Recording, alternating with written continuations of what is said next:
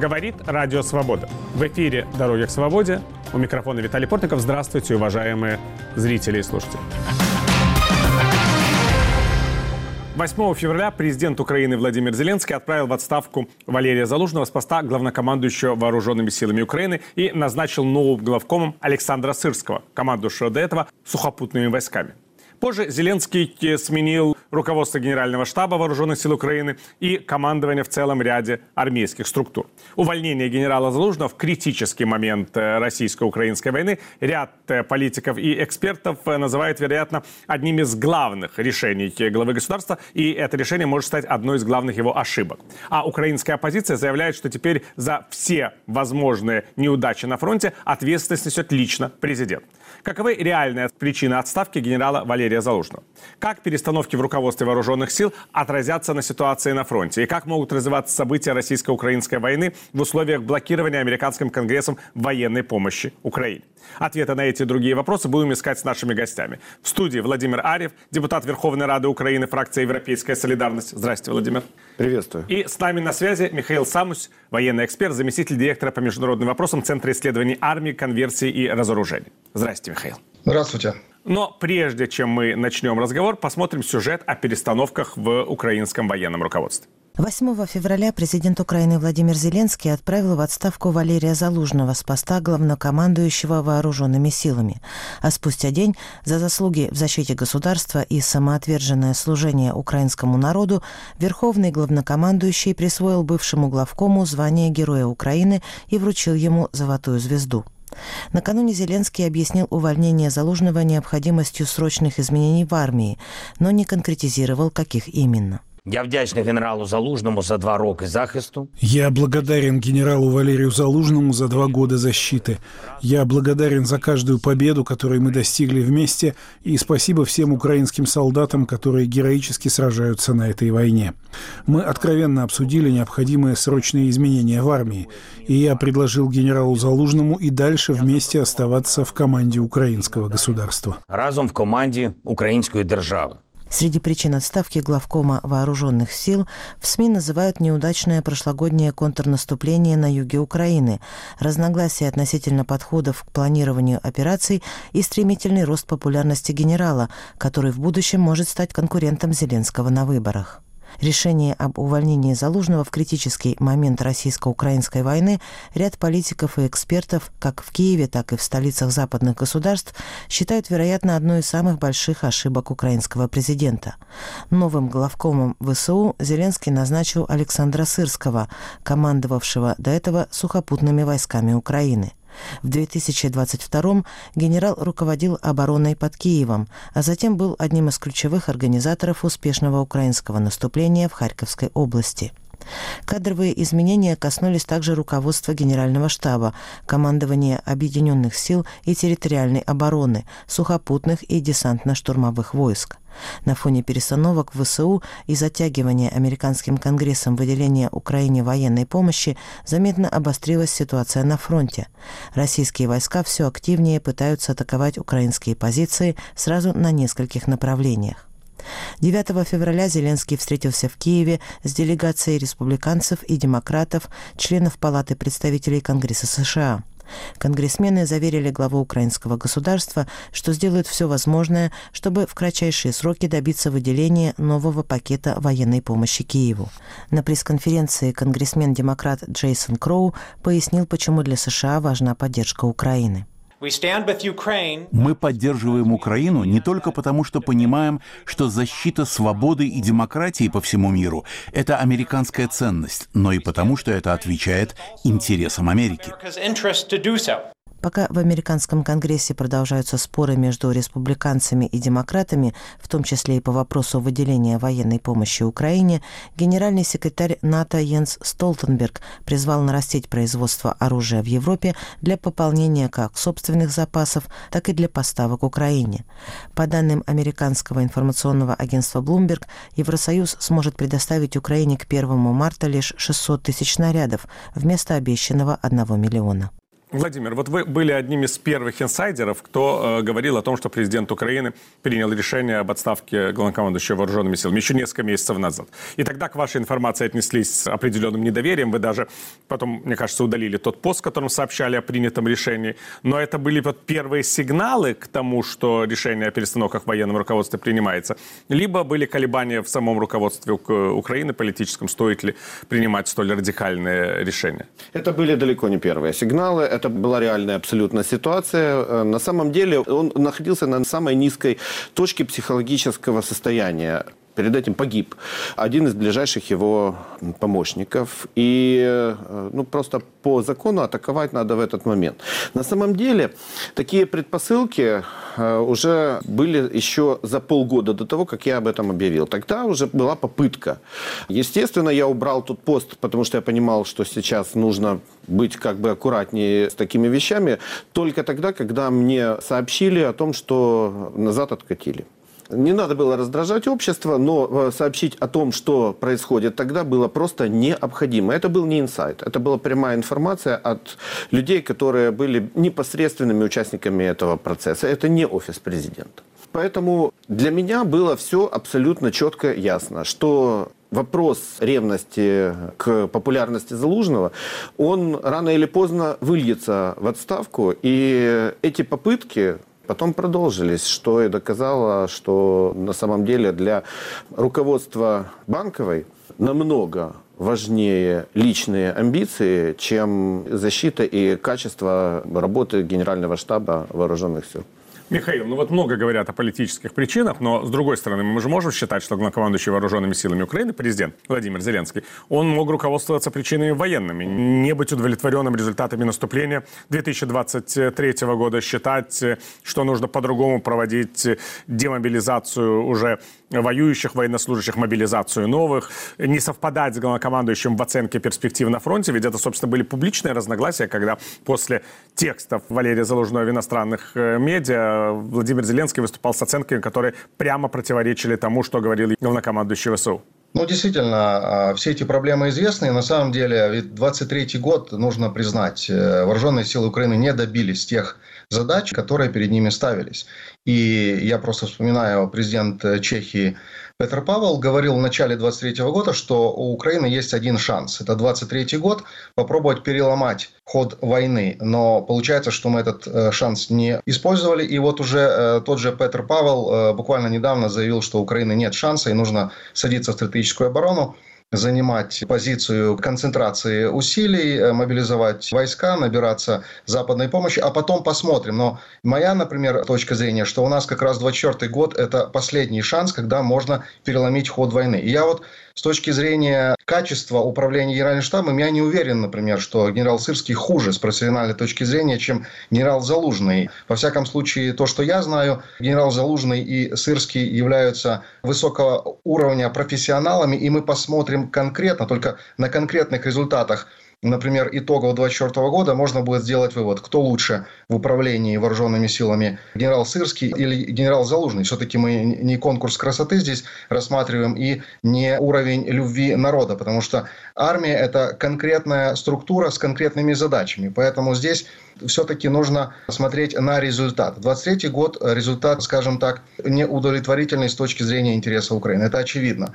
Какие нужны сейчас решения? Решения в связи с тем, что очень ограниченные сроки. У нас фактически будет время апрель и включительно октябрь э, этого года, когда мы можем до выборов Соединенных Штатов каких-то успехов добиться на поле боя, а лучше все-таки переломить ситуацию. Для этого нужны нестандартные, возможно, жесткие решения. И кроме того, даже если мы говорим о законе про мобилизацию, ведь на самом-то деле, э, если закон вступит в силу в апреле, то результаты мобилизации мы получим уже после того, как будут осуществлены основные действия на поле боя вот этой решающей операции весны-лета, потому что подготовленные военнослужащие по мобилизации придут в армию только в августе такие сейчас сроки, такие законы, скажем так, жанра. Поэтому действительно сейчас, э, возможно, нужна новая команда, которая по-новому, более концентрированно начнет вести боевые действия. Освежить команду, освежить боевые действия, я думаю, что Зеленский не только имеет право, но обязан, потому что,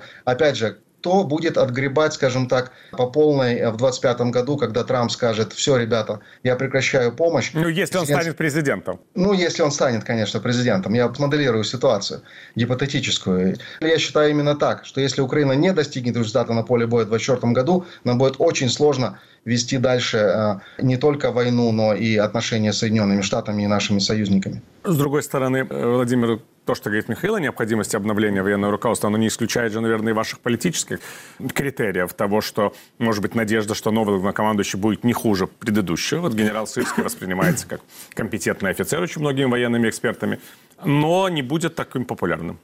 Я не хочу спекулировать на противостоянии Залужный-Сырский и оценивать качество работы каждого из генералов. Я не являюсь военным экспертом. И я бы не стал а, вешать на Залужного уж точно провал 2023 э, года, особенно учитывая то, что то количество оружия и прочей военной техники, которая была в наличии, ставит под вопрос возможность вообще проведения такой операции на тот момент. Тем более, учитывая то, что российские возможности и российский потенциал достаточно велик. И просто так говорить о том, что вот, вот э, шапка закидательскими настроениями по отношению к врагу, это значит иметь прямой путь к поражению. Я хочу сказать другое. Тут независимо от того, является это руководство армии или руководство частной компании. Это общее правило. Если меняется абсолютно весь менеджмент, то на какое-то время руководство компании утрачивается. То есть возможность руководить эффективно компанией утрачивается. И я очень боюсь именно этого момента, что сейчас идет не обновление, а очищение. И заменяют сейчас э, в том числе тех э, военноначальников, которые стояли у истоков очень многих э, успешных операций. И замена идет не в плане эффективности, а в плане лояльности. И вот это вот намного хуже. Можно говорить, что предыдущее военное руководство было менее лояльно, кстати, к политическому. Вот Нет, это... но тут шла речь не о лояльности, но шла речь все-таки о том, что можно, чтобы военное руководство политическому могло сказать нет или возразить. Это вот хороший, кстати, вопрос к вам, Михаил. А предыдущее военное руководство могло сказать нет? а то, которое будет, насколько вообще военные в Украине, вообще насколько кто-либо в Украине, вот скажем так, судя по тем публикациям в западной прессе, с которыми мы уже ознакомились, вообще способны сказать нет президенту Владимиру Зеленскому, когда глава государства, обладающий сейчас беспрецедентными, я сказал бы, полномочиями в управлении страной, считает, что говорить нужно «да».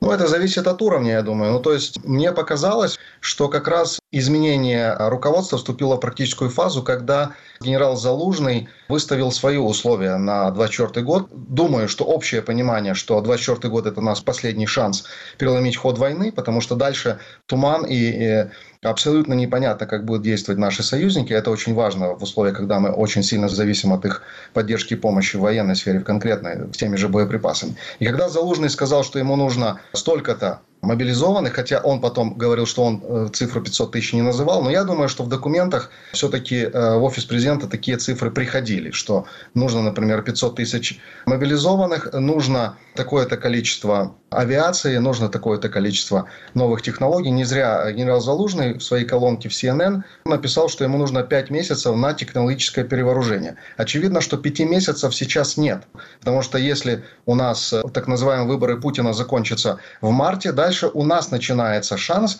Как раз от апрель-октябрь мы можем сделать свой ход и пяти месяцев просто нет. То есть, грубо говоря, нам нужно вот сегодня уже иметь план операций, которые мы будем осуществлять в этот период. И я уже сказал, что там не будет участвовать вот эти 500 тысяч или 400 тысяч мобилизованных, там не будет участвовать новые технологии какие-то. Мы будем исходить из того, что у нас есть сейчас, или я надеюсь, что все-таки будет в ближайшее время те же самые, хотя бы одна эскадрилья F-16, которая все-таки изменит э, ситуацию в небе, а, отбросит российскую авиацию, которая сейчас чувствует себя абсолютно свободно свободно на линии боевого столкновения. Поэтому Возможно, когда Залужный сказал, я могу обеспечить перелом в войне только вот исходя из таких условий. А вот если представить, что генерал Сырский сказал, а я смогу выполнить эту задачу, или попробую выполнить задачу из имеющихся ресурсов, не претендуя на какое-то технологическое перевооружение, на 500 тысяч, которых не будет и так далее, то Верховному главкомандующему Зеленскому, я думаю, что такой вариант подошел. И тогда начался процесс изменения руководства, потому что действительно в 2025 году там уже будет неважно, возможно, кто будет главнокомандующий вооруженных сил, потому что ситуация будет совершенно другая. И дальше будет уже намного сложнее война, если мы сейчас не сможем переломить фронт. Ну, вот это, кстати, достаточно, я бы сказал, возможно, точное описание как раз событий в военной э, сфере, которые мы услышали, как вообще происходило принятие решения об этой отставке, помимо политической. Спасибо. В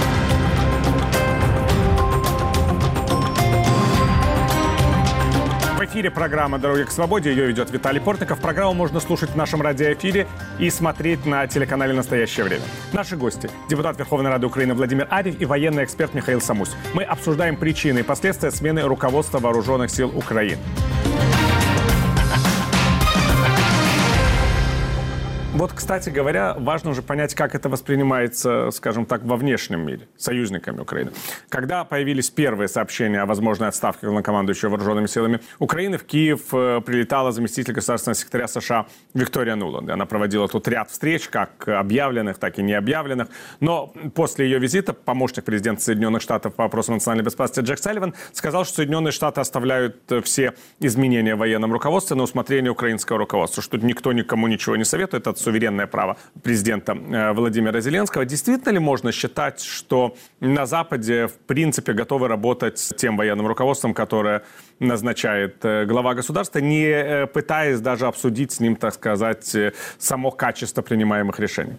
Попытки обсудить точно были. Ясно, что наши партнеры уважают суверенное право украинской власти проводить те изменения в кадровом составе, которые есть. Но вопрос в другом. Можно проводить изменения высшего военного руководства, менять э, главного военачальника во время войны, ну тогда объясните зачем. Я ну, вот, Михаил, я... в принципе, объяснил. И мне кажется, что это было достаточно четкое объяснение. Залужный не представлялся наступление в данный, так сказать, конкретный отрезок времени, а генерал Сырский может представлять. У меня один вопрос. То, что Залужному, что Сырскому придется работать с одними и теми же ресурсами. И в данной ситуации, если идти в лобовую войну, то, например, в столкновении живой силы мы все-таки в проигрыше э, с Россией. А в технологической войне мы можем опередить. Тем более, что если мы будем вести такую смарт-войну, войну против них. Это не вина ни Залужного, ни Сырского в том, что, например, дроны, которые необходимы фронту уже долго, до сих пор, те миллион дронов, которые обещало украинское правительство, они до сих пор не сделаны. Они до сих пор не отправлены на фронт.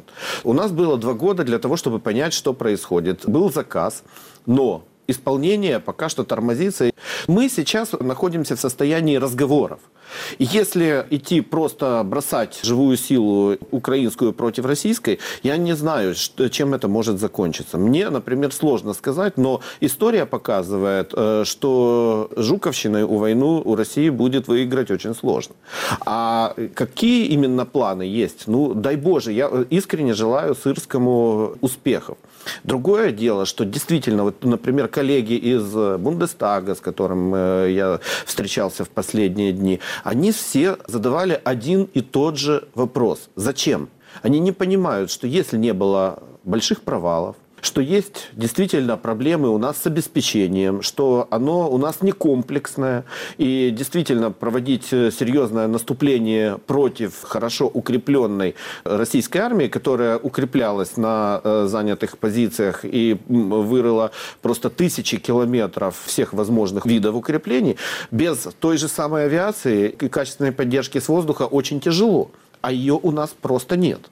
Поэтому тут кто бы то ни был, проводить освободительные операции нужно только тогда, когда есть для этого все необходимые ресурсы, и э, исключительно человеческими ресурсами тут ничего не возьмешь. Ну, кстати, Михаил, у меня такой вопрос. Мы же говорили сразу же после того, как стало ясно, что последующее наступление вооруженных сил Украины на российские позиции на оккупированных территориях не будет, что, в принципе, сейчас очень важно, чтобы и украинская армия имела такие же оборонительные сооружения, по крайней мере, похожие, который имеет э, Россия на оккупированных э, территориях Украины, так называемая линия Суровыкина. И говорили о том, что вот уже начинается сооружение таких объектов, которые не позволили бы прорваться российским войскам на украинские позиции, там, где этих объектов ранее не было. И вот возникает вопрос, если вы говорите о том, что Украина должна совершать какие-либо наступательные действия в ближайшие месяцы, да, что время там до октября 2024 года, это означает, что э, украинская армия должна отказаться от идеи оборонять собственные позиции, рассчитывая, что она все же в какой-то момент сможет прорвать эту линию обороны, которую создала российские вооруженные силы? Или это должно происходить параллельно? Вот я просто хочу уточнить. Не, конечно, параллельно. Если говорить, например, о Северном фронте, и, кстати, тут очень интересный момент.